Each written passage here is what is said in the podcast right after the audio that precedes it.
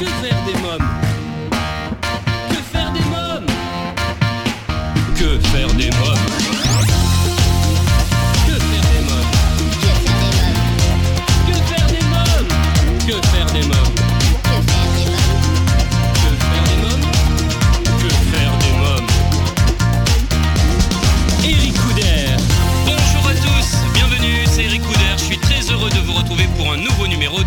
Des votre rendez-vous 100% famille à écouter chaque semaine à la radio et en podcast sur quefairedesmômes.fr.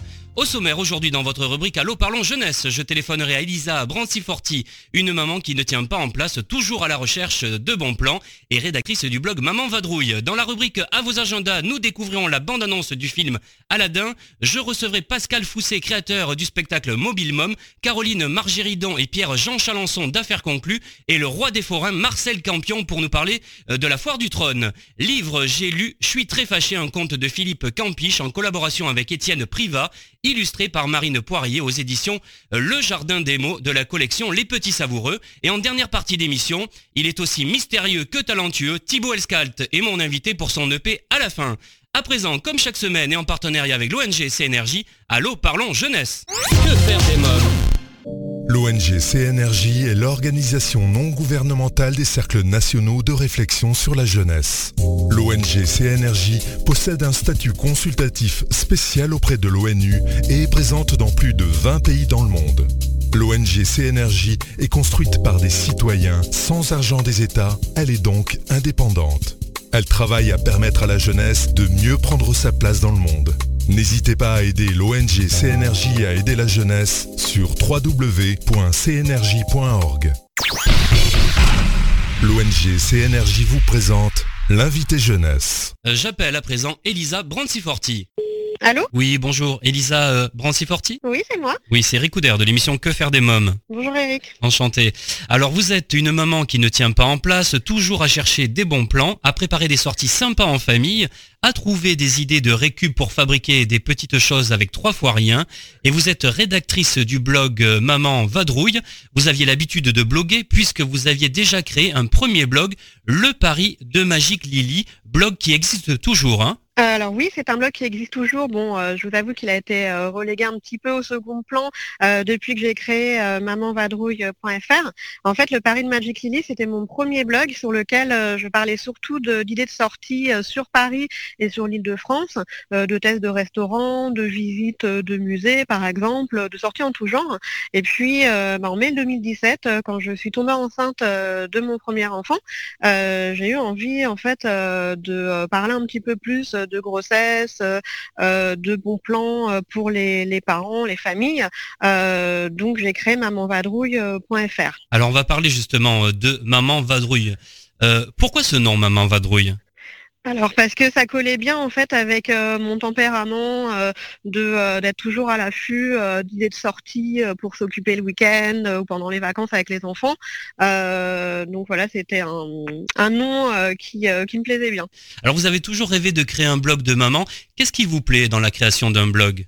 Alors déjà, j'aime beaucoup écrire. En fait, euh, j'ai commencé euh, par travailler dans l'univers de la communication. Euh, et à l'époque, en fait, bah, je, je travaillais beaucoup justement avec euh, des blogueuses mamans puisque je m'occupais de marques euh, euh, de jouets à l'époque. Et je m'étais toujours dit que bah, le jour où j'aurai un peu plus de temps pour moi et où je deviendrai maman, bah, je, créerai, je créerai à mon tour euh, ma petite communauté, mon petit univers où partager euh, toutes mes petites astuces.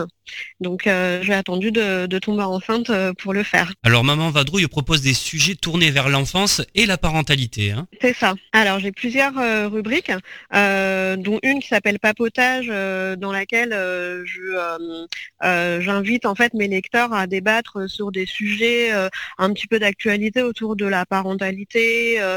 par exemple, la charge mentale, on en a beaucoup parlé ces derniers temps. J'en avais j'avais fait un article là-dessus.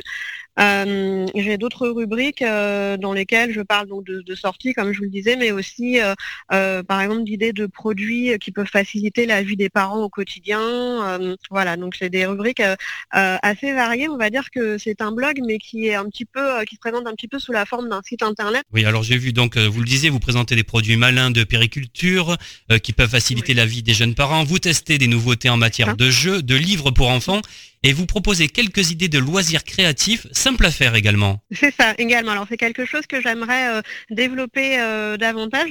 donc à la fois euh, sur les réseaux sociaux via Instagram puisque c'est euh, euh, un relais qui est beaucoup plus pratique pour diffuser des vidéos mais aussi sur sur mon blog.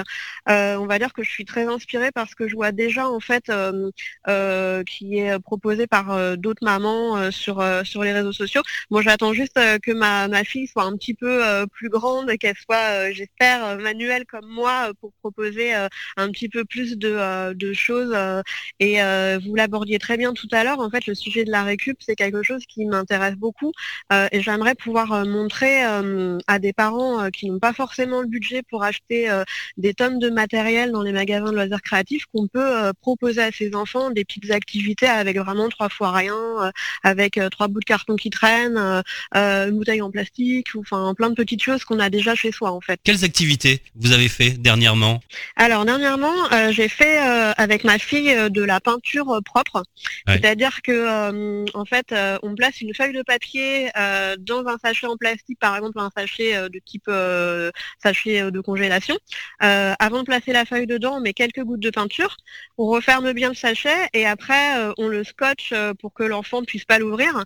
et en fait, on le pose par exemple sur une table et l'enfant en fait peut étaler à sa guise la peinture sur la feuille par-dessus le plastique sans se, sans se en fait. Donc c'est quelque chose qui est assez sympa qu'on peut faire avec des enfants euh, même à partir d'un an, à partir du moment euh, où ils se tiennent bien debout, on appuie sur une table, euh, ils peuvent ils peuvent s'amuser à ça et c'est très rigolo. C'est encore quelque chose que j'ai que j'ai découvert en partageant des idées avec des mamans sur les réseaux sociaux et j'ai eu envie de tester. On retrouve Elisa Branciforti du blog Maman Vadrouille juste après la pause. À tout de suite. Que faire des mômes? Vous écoutez Que faire des mômes, votre rendez-vous 100% famille, c'est Eric Retrouvons tout de suite Elisa Branciforti du blog Maman Vadrouille. Alors vous avez un onglet également Maman au top. up C'est quoi Maman au top? Dites-moi. Alors Maman au top, en fait, c'est une rubrique euh, pour pas oublier que, bah, au-delà de s'occuper de nos enfants, euh, bah, on peut aussi, quand on a cinq minutes dans la journée, penser un petit peu à soi. Euh, donc ça peut être soit pour se faire un masque pour le visage, soit pour prendre cinq minutes pour s'appliquer du vernis ou tester un nouveau produit de beauté. Donc j'essaye de développer un petit peu cette rubrique-là aussi. donc c'est une rubrique dans laquelle on va parler de tout, tout ce qu'on peut faire pour se chouchouter en tant maman. Euh. Alors, est-ce que ça demande beaucoup de temps, par exemple, pour nouer des partenariats avec différentes marques du secteur de l'enfance ou même des maisons d'édition? Alors, ça prend effectivement, ça me prend énormément de temps. Euh, il faut savoir que ce qui m'a aidé, euh, c'est que bah, moi, j'avais déjà travaillé un petit peu dans ce milieu il y a quelques années puisque j'étais attachée de presse. Donc, j'en ai gardé, on va dire, quelques automatismes. mais c'est vrai que ce qui me prend du temps, c'est déjà de trier tous les mails que je reçois parce que je reçois énormément de choses, de voir qui va pouvoir euh, potentiellement m'intéresser, de récupérer toute la matière qui va servir à mon article. Et puis, euh, bah, je fais aussi, euh, comme vous, parliez de partenariat, je fais beaucoup de, prospection. Donc, on va dire que je vais essayer de trouver les contacts, les contacts presse des marques qui m'intéressent des maisons d'édition qui m'intéressent pour leur, leur parler de mon blog, leur montrer un petit peu ce que je, ce que je fais et puis leur proposer, si ça les intéresse, de m'envoyer un livre pour que je puisse le lire, le prendre en photo faire un article derrière. Et voilà, c'est quelque chose qui prend euh, beaucoup de temps. Quel est le retour de vos lecteurs? Les retours sont assez euh, positifs. Euh, ça arrive souvent qu'on me demande des informations complémentaires sur un produit dont j'ai parlé, sur un bon plan dont, j'ai parlé pour avoir toutes les informations pratiques pour s'y rendre. donc voilà, j'essaye de, de, faire grossir de plus en plus ma communauté. Et c'est justement en fait grâce au partenariat que je vais nouer avec les marques et les maisons d'édition que je vais arriver à ça en fait.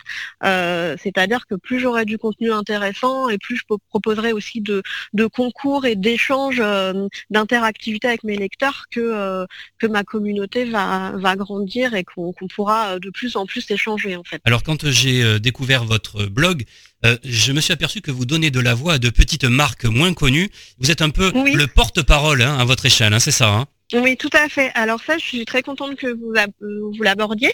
Euh, c'est quelque chose qui me tient vraiment à cœur parce que c'est vrai que euh, je suis souvent sollicitée euh, par des, grandes marques bon, bah, que tout le monde connaît hein, dans l'univers du jouet ou des, livres par exemple. et c'est vrai que ce qui m'intéresse, c'est comme vous le disiez, de, donner un petit peu de, visibilité à, des, à des personnes qui ont par exemple qui ont osé se lancer dans l'univers de, l'enfance euh, en créant leur marque, en créant euh, leur maison d'édition, en, créant leur marque de, jouets et qui justement ont besoin de, euh, de petits articles, même sur des petits blogs comme le mien, pour petit à petit être connu, gagner en visibilité. et justement, en fait, j'ai viens de créer une rubrique qui s'appelle Portrait. dans cette rubrique, j'aimerais justement mettre en, avant ces entrepreneurs de l'enfance, comme je les appelle, qui ont osé en fait euh, développer euh, leur idée, qui sont partis d'une idée, par exemple, je vais lancer, euh, je, pars, je, pense à la marque, par exemple, Coxigru, qui est une super marque de jeux de société, dont la créatrice, en fait, a une idée super. Elle s'est dit, tiens, pourquoi je ne je créerais pas une marque de jeux de société qu'on peut personnaliser, qu'on peut dessiner, sur laquelle on peut colorier. et donc, elle est partie de cette idée-là, elle n'a pas eu peur de se lancer, et bah, ça commence à bien marcher. J'en avais parlé sur mon blog, et donc voilà, c'est pour vous donner un exemple de, de choses dont je peux parler euh, dans cette rubrique. Euh, donc des entrepreneurs euh, en matière d'enfance, de périculture, ça peut être des personnes aussi qui ont, créé une association dans ce domaine-là ou qui ont créé un magasin, par exemple, de, jouets faits main. ça peut être plein de choses. Oui. Alors vous qui bloguez depuis plus de six ans maintenant, qu'est-ce que les mhm. réseaux sociaux ont changé dans votre façon de communiquer? Alors, à l'époque où moi j'étais attachée de presse, je crois qu'Instagram n'existait même pas encore, pour vous dire. Euh, on va dire que j'ai, moi, j'ai beaucoup plus appris sur le, terrain des réseaux sociaux par moi-même en créant mon blog qu'à l'époque où je travaillais vraiment dans le milieu de la communication, pour tout vous dire. Et alors, qu'est-ce que ça a apporté? Euh, bah, Ça a apporté euh, vraiment une plus grande visibilité. donc aujourd'hui, via Instagram, il est beaucoup plus facile pour quiconque veut chercher des informations sur tel ou tel sujet, simplement avec un, un hashtag, d'avoir accès à une multitude de photos, de contenus euh, générés par euh, énormément de personnes. Euh, et c'est vraiment, c'est vraiment un outil super. alors après, il faut, il faut se méfier aussi un petit peu d'Instagram parce que bah, souvent, moi la première, hein, j'ai tendance à passer beaucoup de temps sur des comptes de mamans dont on a l'impression qu'elles ont une vie parfaite en regardant leur profil. Après, bon, la réalité, je pense, est souvent tout autre. moi, je, je m'expose pas, honnêtement, je n'expose pas vraiment de, de choses très personnelles sur ma vie, euh, euh, ni de photos de ma fille par exemple. Euh, ce que ça a apporté au-delà de la visibilité, c'est vraiment la notion de communauté aussi. C'est que euh, c'est beaucoup plus facile via les réseaux sociaux, on est vraiment dans l'instantanéité euh, de, recevoir des commentaires, d'échanger avec sa communauté. Aujourd'hui, euh, par exemple, les gens ne, commandent plus vraiment sur les blogs. beaucoup de blogueuses en viennent même à se demander si le blog a vraiment un avenir aujourd'hui en fait. pour moi, oui, parce que parce que j'aime beaucoup écrire et que bah, pour moi les réseaux sociaux c'est beaucoup du, partage instantané de, de, photos, mais quand par exemple on veut faire une critique sur euh, euh, une sortie qu'on vient de faire, euh, bah, le blog va vraiment avoir une utilité pour le coup parce qu'on pourra publier des choses plus longues, plus détaillées. Voilà, donc il faut bien faire à la part des choses, je pense, entre ce que peuvent proposer, apporter les réseaux sociaux et le blog. J'invite en tout cas tous nos auditeurs à aller découvrir votre blog, Maman Vadrouille. Je vous remercie, Elisa Branciforti. Merci beaucoup. Bah, merci à vous surtout. Bonne journée. Au revoir. Merci à vous aussi, au revoir. Alors, si vous souhaitez des renseignements complémentaires, rendez-vous sur quefairedesmoms.fr, vous trouverez un lien vers le blog Maman Vadrouille dans le podcast de cette émission. Euh, que faire des mômes, votre rendez-vous 100% famille continue juste après une courte pause. À tout de suite. Que faire des mômes? Euh, Vous écoutez Que faire des mômes, c'est Eric Couder, à présent votre rubrique à vos agendas. Que faire des mômes? Euh, cinéma, cette semaine, je vous propose de découvrir la bande-annonce de Aladdin, un film réalisé par Guy Ritchie avec Will Smith, Mena Massoud et Naomi Scott. 26 ans après le dessin animé, les studios Disney ont décidé de moderniser Aladdin et c'est très réussi. Pour remuer vos souvenirs, Aladdin, c'est l'histoire d'un jeune et très beau voleur qui tombe amoureux de la princesse Jasmine, fille du sultan d'Agraba. Euh, pour revoir la jeune femme, il est prêt à tout, même à entrer par effraction au palais. Mais Jafar, le grand vizir, le capture et oblige à aller chercher une lampe magique dans une grotte qui n'est pas sans danger. Aladdin la trouve et le génie qui en sort lui offre trois vœux. L'un des vœux sera de le transformer en prince pour accéder au cœur de la princesse. Nous étions présents à l'avant-première en compagnie des acteurs et je peux vous dire que ce film est à voir et à revoir avec vos enfants qui seront émerveillés par les décors époustouflants et la magie des chansons réécrites pour l'occasion euh, par le même compositeur du film de 1992. Découvrons ensemble la bande-annonce. Une chance extraordinaire s'offre à toi. Faire de toi un homme riche. Assez riche pour conquérir une princesse. Dis-moi ce que je dois faire. Il y a une caverne aux merveilles. Apporte-moi la lampe.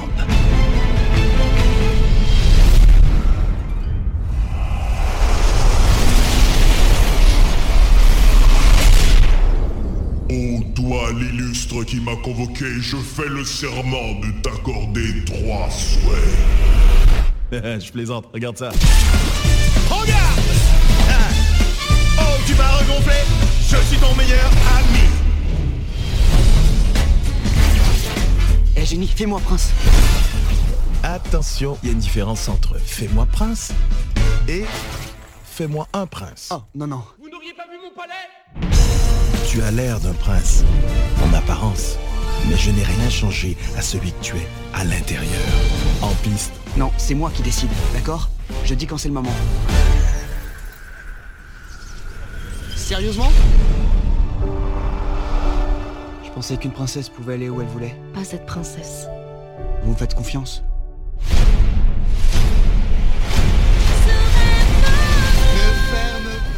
Un film à découvrir en famille au cinéma. La Foire du Trône fermera ses portes le 2 juin prochain. Pour ne pas manquer cet événement, je m'y suis rendu. Une occasion pour moi de demander aux comédiens Pascal Fousset, à Caroline Margiridon et Pierre-Jean Chalençon d'affaires conclues et au roi des forains Marcel Campion présent sur cette plus grande fête d'Europe, ce que représente pour eux cette foire. La foire du trône, ça représente euh, l'enfance, les mômes, tu connais bien ça en plus. Et moi j'ai rencontré euh, les forains grâce à un spectacle pour les mômes. Et ça représente voilà, tout un monde, euh, un monde qu'il faut découvrir et connaître. Parce que c'est magique et ça, ça fait des millénaires que ça existe. C'est- des familles qui se suivent et le monde forain est un, est un monde qu'il faut absolument venir découvrir et pour y manger aussi des barbes à papa. Et aussi pour voir beaucoup beaucoup de choses pour les enfants qui émerveillent beaucoup les enfants. Et voilà, c'est un métier qu'il faut perdurer dans le temps. Bah, moi, ça représente euh, toute ma jeunesse. Ça me fait penser un peu à Marcel Carnet, Les Enfants du Paradis, toute cette magie qu'on a un peu perdue euh, en France, en Europe. Et c'est vraiment merveilleux. C'est un monde où les, adultes redeviennent des enfants, où les enfants peuvent être des adultes. Enfin, j'aime beaucoup. C'est une institution, c'est c'est l'histoire de notre pays, c'est notre patrimoine et c'est très important. Est-ce qu'il y a un manège en particulier que vous aimez? Alors moi j'aime beaucoup les manèges, mais alors moi ce que j'aime le plus c'est le train fantôme. Parce qu'on n'a pas trop peur. Le reste j'ai tellement peur. J'ai fait tous les manèges de la fête des loges quand j'étais parce que j'habitais à Saint-Germain-en-Laye.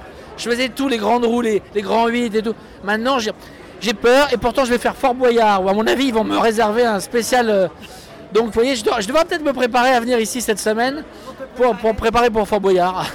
Une dernière question, qu'est-ce que ça a changé pour vous à faire conclu Eh ben, c'est devenu un cauchemar de sortir dans la rue, quoi. non, c'est très sympa, les gens sont très gentils.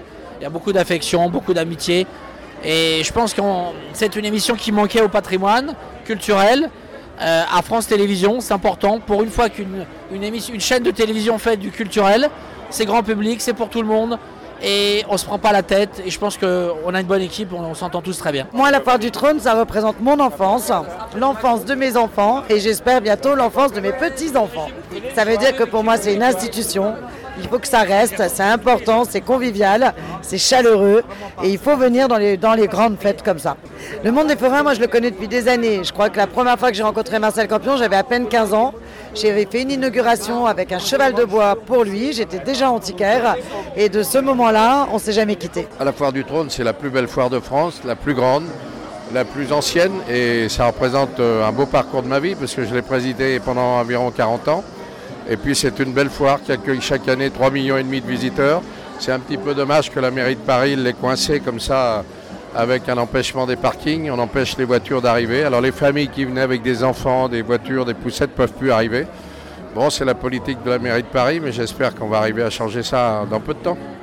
Justement. J'ai entendu que vous allez peut-être vous présenter, c'est ça, vous vous présentez en plus. Hein oui, oui, je me présente comme candidat. Je pense que je suis légitime. Je travaille à Paris depuis plus de 60 ans et ça fait environ 50 ans que je vote. Et j'ai jamais vu un dégât pareil, une malpropreté. Euh, c'est sale, c'est un Paris en chantier complètement. Donc je pense qu'il y a des choses à faire et je vais me présenter à la candidature. Comment vous imaginez le métier de forain dans le futur? Bah, Le métier de forain dans le futur, euh, à mon avis, c'est une évolution permanente parce que regardez actuellement, il y a énormément de manèges qui sont à sensation. Et euh, on va dire, euh, il y a 100 ans, c'était pas du tout la même chose. C'était des manèges de chevaux de bois à l'ancienne, des chenilles. Donc ça évolue, et ben je pense qu'il y aura une évolution avec, à la demande de la jeunesse et que la fête foraine continuera bien sûr, parce qu'elle a été très copiée par les parcs d'attractions, mais regardez dans tous ces parcs d'attractions, ils n'ont jamais fait que des manèges comme les forains. Une dernière question, lorsque vous étiez petit garçon, qu'est-ce qui vous faisait rêver, justement dans la fête ou dans les manèges? Ah, Ce qui me faisait rêver, c'était déjà de m'en sortir quand j'étais petit garçon, parce que j'étais dans la nature. Et euh, j'ai beaucoup travaillé. Ce qui me faisait rêver, c'était euh, de créer des fêtes foraines, de les créer, euh, et de regarder les gens s'amuser, et puis voilà. La Foire du Trône, un événement familial jusqu'au 2 juin sur la pelouse de Reuilly, à Paris. À noter que Pascal Fousset présente son spectacle Mobilhomme dans toute la France. J'aurai l'occasion de vous en reparler prochainement. que faire des mômes revient dans quelques instants, juste après une courte pause. À tout de suite. Que faire des mômes Vous écoutez Que faire des mômes, c'est Eric À présent, c'est votre rubrique livre.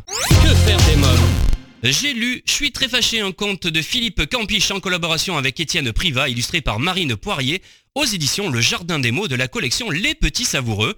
Philippe Campiche, conteur original, donne au merveilleux un parfum de quotidien. Avec sérieux et folie, ces histoires savoureuses nous donnent à rire, à frémir et à rêver. D'un œuf tout neuf sort un petit poussin très très fâché. Il rencontre des poules très très bêtes, des chèvres qui baient et un homme un peu pomme. Un très joli petit livre CD compté qui enchantera vos enfants à coup sûr et chanteront Je suis très fâché. Eh oui, Je suis très fâché, un livre CD aux éditions Le Jardin des mots de la collection Les Petits Savoureux. À présent, c'est la rubrique Invité. Que faire des mômes? Euh, je reçois Thibaut Escalt. Bonjour Thibaut Escalt. Bonjour. Alors ton actualité, c'est un premier EP à la fin. Alors parle-nous de cet EP. Eh, ben, c'est un bel EP qui comporte euh, euh, six titres et euh, c'est un EP que j'ai enregistré suite à mes voyages en Islande. C'est des chansons qui sont à la fois planantes, belles et aussi belles qu'un paysage islandais, on va dire ça comme ça. dans ton premier single, Quelqu'un qui m'entend, alors tu dis Est-ce qu'il y a quelqu'un qui m'entend quand je crie? Vu d'en haut, je suis rien.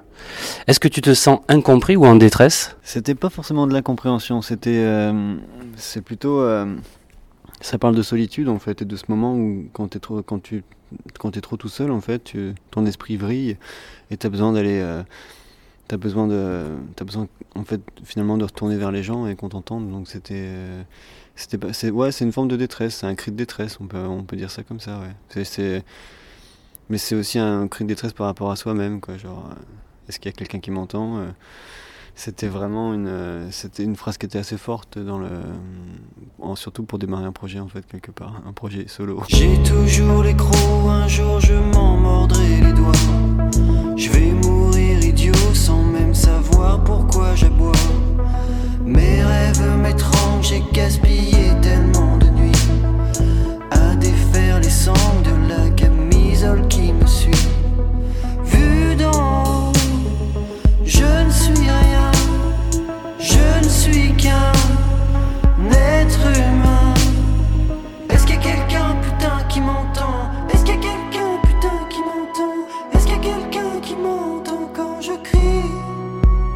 alors quelques mots sur le clip qui est très réussi. Euh, quelqu'un qui m'entend, qui cumule déjà plus de 46 000 vues. C'est énorme. C'est énorme.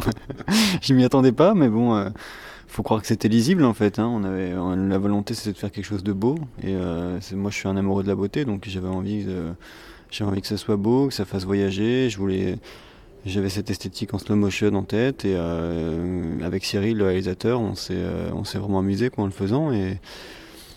On voulait inviter les gens en fait à voyager. Je voulais que ce soit vraiment une pause euh, rafraîchissante euh, et musicale en même temps. L'idée c'était de proposer une version de l'artiste échoué en fait sur euh, donc sur échoué au milieu des falaises et on voulait vraiment symboliser et renforcer cet aspect solitaire et en même temps sauvage de l'artiste. Et donc et on voulait travailler aussi avec le vent et parce que avec les, les draps qui flottent et on voulait vraiment travailler sur le cri en fait. On voulait donner cette sensation parce que quand on crie dans le vent par exemple, ben, là, on ne sait pas vraiment dans quel sens est porté le son, on ne sait pas on sait pas qui peut nous entendre aussi. Donc c'était aussi une façon de se lancer, et hurler dans le vent comme ça, ça nous permettait de d'envoyer notre message en fait à qui voulait l'entendre quelque part. Et euh, effectivement quelqu'un m'a entendu. Est-ce que comme ta musique, tu es quelqu'un de mystérieux? Ben, faut croire, ouais. Faut croire. Pourquoi cette envie de chanter la mélancolie? Bah, Je trouve ça beau en fait. J'ai toujours aimé, j'ai toujours trouvé ça beau. Les... J'ai toujours aimé les belles chansons. Et euh, ça a toujours été mes préférés. Et en même temps, je trouve ça beau aussi d'aller éclairer, éclairer, un peu la noirceur. Quoi. Et c'est peut-être euh, c'est peut-être ça qui nous rapproche des gens aussi. Tu es une personne mélancolique? Bah, j'ai plutôt la joie de vivre. Hein. C'est là après c'est un, un, travail d'interprète quoi. C'est on est c'est pas parce qu'on chante des chansons tristes qu'on est triste.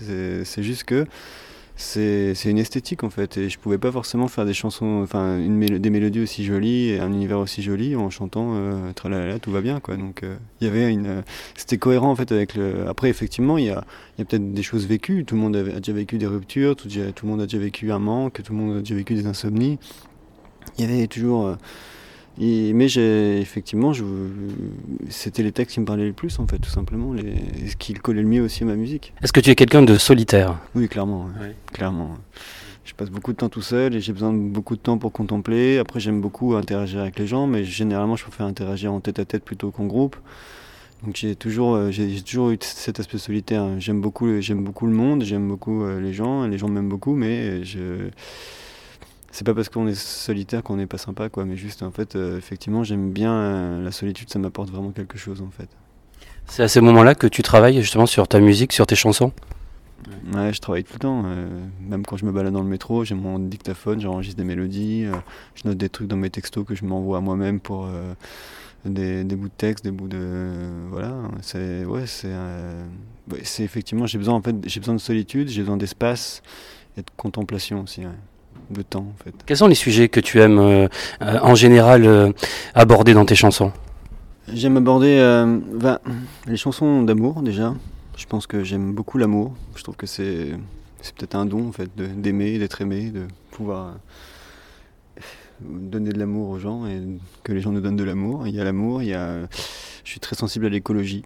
Vraiment, c'est vraiment quelque chose pour moi c'est c'est au-delà même du message politique, quoi. C'est euh, une urgence. Et, euh, et c'est vrai que j'en parle pas trop là sur à la fin, mais c'est euh, mais j'en parlerai plutôt dans, dans, le deuxième dans le deuxième disque. J'aime beaucoup la nature en fait. Je suis un grand, je suis un enfant sauvage donc c'est vraiment voilà, ça va être ça va être surtout ça mes deux mes deux thèmes vraiment de prédilection. Après il y a il y a un thème vraiment intime dans tous les cas. Je travaille vraiment sur l'intimité, sur donc ça va être aussi comment ressentir l'écologie dans l'intimité, comment ressentir l'actualité dans l'intimité, mais c'est toujours quelque chose d'intime. Quand je parle de, la chanson, j'ai une chanson dans le l'EP qui s'appelle Le Soleil meurt, ça parle d'insomnie et c'est des choses intimes en fait. On raconte des choses. C'est vraiment, pour moi, c'est vraiment l'intimité. Il est temps à présent de faire une courte pause. À tout de suite. Que faire des mômes? De retour pour la suite de Que faire des mômes, Thibaut Escalt est mon invité. Euh, que penses-tu toi du monde actuel, le monde d'aujourd'hui? Moi, je l'aime le monde en fait. Euh, J'ai envie de dire, on, on, vit peut-être dans le meilleur des mondes possibles aussi. Donc, euh, il y a effectivement, il y a tous ces inconvénients, il y a aussi toutes ces qualités. Donc euh, moi j'ai tendance à vouloir rechercher le meilleur dans tout ce que, tout ce que je vois et tout ce que je vis. Donc euh, j'ai. Je pense que le monde il est beau et qu'il faut le préserver en fait, c'est surtout ça, il faut faire attention, il faut aussi euh, prendre conscience de ce qu'on a fait et de ce qu'on ce qu'on fait, de, de savoir évoluer avec lui aussi, de pouvoir le respecter en fait, c'est comme c'est un peu comme notre corps quoi, c'est un peu on va pas il faut il faut vraiment respecter en fait euh, donc euh, le monde actuel, je le respecte. Après, effectivement, je suis pas d'accord avec tout. Et après, je m'engage jamais sur des questions politiques parce que c'est c'est pas mon métier. Mais euh, mais voilà, le monde actuel, je l'aime et j'ai envie j'ai envie qu'il j'ai envie qu'il s'améliore en fait. Sur tout ça, j'ai envie qu'il s'améliore. tu te sens bien dans cette époque ou tu aurais aimé vivre dans une autre époque? Je pense qu'on est là où on doit être au moment, où, enfin, tout simplement, je suis je suis juste au bon endroit, c'est tout. C'est j'ai pas de regrets, j'ai pas de, j'ai pas, je rêve pas d'être à l'époque des hippies. Je, suis bien là où je suis en fait. Et, on a de la chance aussi de vivre un début de siècle. C'est quand même quelque chose d'assez fort d'être. Euh, on est vraiment, euh, on va arriver vraiment dans la deuxième décennie euh, des années 2000, c'est quand même assez fort d'être, d'avoir vécu un nouveau millénaire, d'avoir ouvert aussi, on, est en train d'ouvrir culturellement aussi l'époque, et c'est hyper intéressant parce que c'est là aussi où on forge vraiment une, une identité historique, donc c'est, c'est intéressant de faire partie de l'histoire. Alors quelles sont tes influences musicales? Euh, moi, je suis hyper influencé par. Euh, bah déjà, euh, je vis dans un univers de musique classique, donc j'entends souvent de l'opéra, j'entends souvent de, j'entends souvent de la mélodie française avec des beaux textes et de la, des belles, des belles ambiances aussi, très nues en fait, hein, quelque part. Après, je suis très fan de toutes les musiques euh, qu'on écoute sur des road trips, quoi, genre euh, Bon Iver. Je me souviens en Islande, on écoutait, quand je branchais mon téléphone euh, dans la voiture, c'était Bon Iver qui se lançait en premier, et du coup, ça m'est resté, quoi. Chaque fois que j'écoute ce disque, ça me, ça me, ça m'évoque, je me revois sur la route comme ça. Il y a donc Bon Iver, Raix, qui est un artiste australien, qui a un univers très froid et très très épuré que j'aime beaucoup, où il mélange, il mélange la la partie électronique avec la partie organique. Donc c'est un travail que j'aime beaucoup. C'est un truc que je, fais aussi. Donc c'est vraiment. Euh, et c'est des belles chansons. J'aime beaucoup Damien Rice, un, un, Irlandais là, que, que je trouve fabuleux et qui m'a marqué euh, dès mon plus jeune âge. Donc c'est quelque chose de. Et côté français, après, euh, bon, bah, je suis. Quelque part, j'ai vachement été fouiné dans tout ce qui est chansons françaises, mais vraiment traditionnelles. Euh, des chants euh, des chants euh, genre a cappella avec juste une chanteuse qui chante des chansons pour les vaches jusqu'à des trucs hyper produits donc j'ai tout ce patrimoine là en fait je me souviens j'ai fait quand même des ateliers d'écriture avec des gens comme Alain Leprest, Raymond Gary qui sont des chanteurs de chansons françaises mais à texte. Je faisais les premières parties de Bernard Joyer qui sont vraiment des artistes de chansons traditionnelles ça m'a permis aussi d'apprendre à écrire en français quelque part. Donc il y a tout ce patrimoine-là de chansons françaises et en même temps il y a, ce mélange de chansons, euh, chansons indé, euh, road trip, euh, planantes avec des voix aiguës. Quoi. Donc c'est, c'est, un, un, mélange de tout ça. À quoi tu rêvais lorsque tu étais un petit garçon? Alors il y a eu plein de choses. Il y a eu devenir astronaute. Euh, il y avait euh, bon euh, donc devenir astronaute il y avait bien sûr donc aller sur ça aller avec aller sur la lune aller sur Mars bon j'ai toujours envie hein. franchement dès que je peux je vais faire un concert sur Mars ou sur la lune franchement. Après il y avait effectivement les rêves d'aller voir la banquise d'aller au Groenland et c'est toujours des rêves d'actualité. Et il y avait aussi ce rêve de devenir chanteur quel petit garçon étais-tu? T'avais déjà envie de faire du spectacle envie de chanter? J'étais très timide j'ai commencé à chanter très tard mais j'étais lunaire J'étais, j'étais vraiment lunaire. C'était vraiment ça qui a sorti. J'étais un rêveur. J'étais, euh, j'étais capable de rester figé pendant des heures sur euh, une coccinelle en train de monter sur une branche. Quoi. C'était vraiment, euh, j'étais vraiment comme ça. J'étais vraiment lunaire. C'était genre très sensible et lunaire. Je voulais savoir ce que représentaient ces mots pour toi. Si je te dis la foule. Ben, je vois une grosse masse en fait. Je vois, je vois genre les heures de pointe de, du métro. Je vois, par contre, et je vois aussi une salle de concert remplie. Justement, alors le public Le public, c'est une histoire d'amour un peu compliquée, le public, parce que c'est. Il faut le trouver, il faut le provoquer, il faut le toucher, il faut lui donner aussi beaucoup d'amour, et il faut qu'il t'en donne en retour. C'est vraiment. C'est une grande histoire, le public. Mais, euh, mais j'aime ça, en fait. Allez, un dernier, les concerts ah, J'ai hâte de partir en tournée. les concerts, c'est tout, en fait. C'est là où tu dois incarner concrètement tout ce que tu as tout ce que tu fait avant en fait. C'est là aussi où tu donnes le plus aux gens. Donc euh, il faut c'est un grand moment de générosité. Et quand on est un, un garçon tout seul c'est quelque chose c'est un travail vraiment difficile parce que il y a toujours cette espèce de trac cette tétanie juste avant et ce plaisir quand tu montes sur scène. En même temps il faut rester ouvert pour continuer à donner aux gens. C'est les concerts c'est génial. C'est génial parce qu'il peut y avoir des accidents et les accidents c'est vraiment très beau en fait c'est peut-être là où ressort généralement la quintessence d'une musique et d'un artiste, c'est dans les accidents en fait. Quand un artiste euh, va se tromper d'accord ou va faire euh, va retirer une mesure euh, dans une, chanson sans le vouloir, bah, ça va être c'est un accident qui généralement aussi témoigne d'une interprétation inconsciente d'un morceau et je trouve ça très beau en fait les concerts. Enfin surtout les concerts où ça joue en fait les concerts où ça joue vraiment sans pas un truc où on a de la prod derrière mais juste des concerts un peu acoustique. C'est là où c'est très très beau. Euh, merci Thibaut Escalde, merci beaucoup. Bah, je t'en prie, merci à toi. Thibaut Escalde, son EP à la fin à vous procurer sans plus attendre. Allez, une annonce maintenant, je l'avais promis. Euh, Céline Djanga, l'humoriste belge, sera les 5, 6 et 7 juin prochains à la nouvelle scène à 20h dans son One Woman Show, presque célèbre. Voilà un rendez-vous à ne pas manquer. Et bien voilà, que faire des mômes pour aujourd'hui, c'est terminé. Un grand merci à tous mes invités. Comme chaque semaine, j'embrasse très fort ma petite nièce Erika qui m'a inspiré cette émission. Je voulais vous annoncer que vous pouvez me retrouver sur scène dans Histoire de loup, un spectacle pour les enfants à partir de 5 ans, tous les dimanches à 11h au théâtre Darius Milhaud à Paris. Rejoignez-nous dès à présent sur quefairedesmoms.fr où je vous invite à venir vous abonner au podcast et au blog pour recevoir toute l'actualité de l'émission. Et enfin, réagissez dès maintenant à ce programme sur Facebook, Twitter et Instagram. Merci pour votre fidélité. Bye bye